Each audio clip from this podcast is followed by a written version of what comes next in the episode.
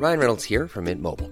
With the price of just about everything going up during inflation, we thought we'd bring our prices down.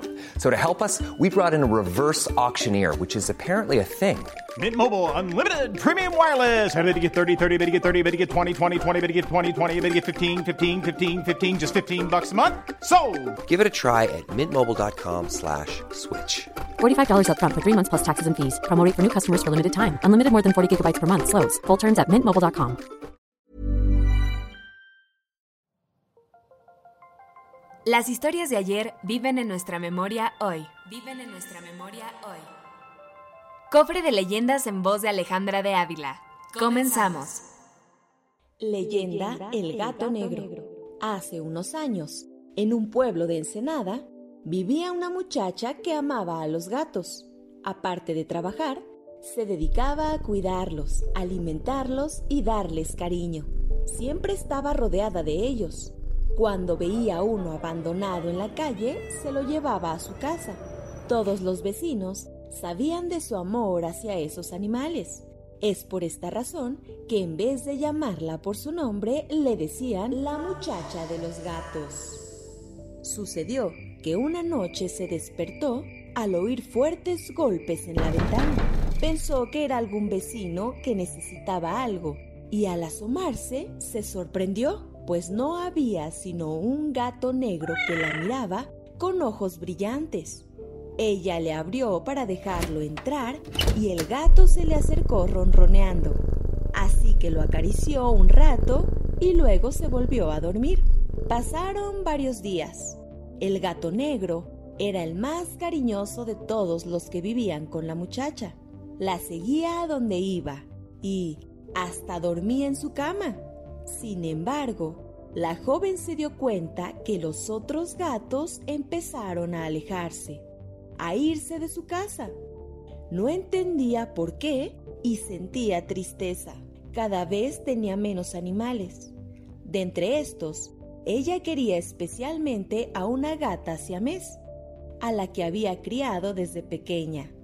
Temerosa de que también se alejara, decidió dedicarle más tiempo.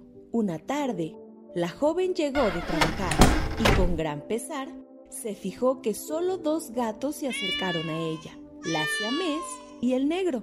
Levantó a la gata, la abrazó, la besó y se sorprendió mucho al ver que el gato negro se enojaba. A ella le dio miedo porque los ojos se le pusieron rojos, se le pararon los pelos del lomo y empezó a gruñir tan fuerte que parecían los gritos de una persona. A la noche siguiente, mientras le servía leche a su gata, el gato negro se acercó y comenzó a maullar enojado. Al ver esto, la muchacha trató de levantar a la siamés, pero el gato saltó sobre la gata y se pelearon ferozmente. Desesperada por no poder separarlos, corrió a buscar una escoba. Cuando regresó, la gata estaba, muerta. Y el gato negro se lamía las garras. Entonces, la joven se puso a llorar y con la escoba echó al gato a la calle. Durante varias noches, el animal estuvo maullando en la ventana, esperando que le abriera para entrar.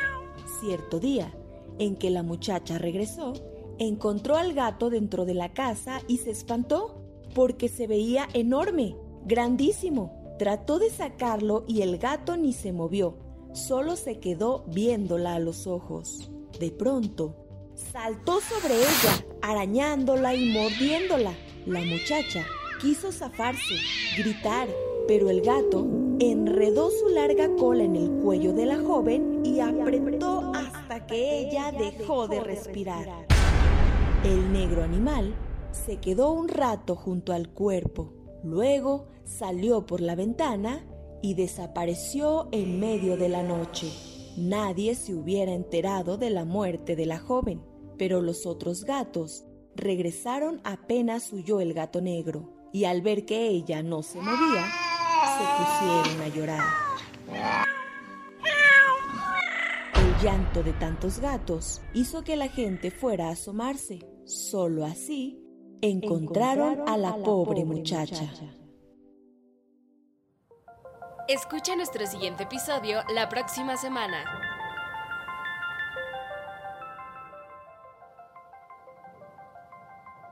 Te esperamos en el siguiente podcast con más leyendas para contar. ¿Tienes alguna sugerencia de leyenda que deberíamos investigar? Te dejamos en la descripción de este episodio un link para que nos la cuentes o mándanos un email a podcast.om.com.mx. Esto fue una producción de El Sol de Zacatecas para Organización Editorial Mexicana.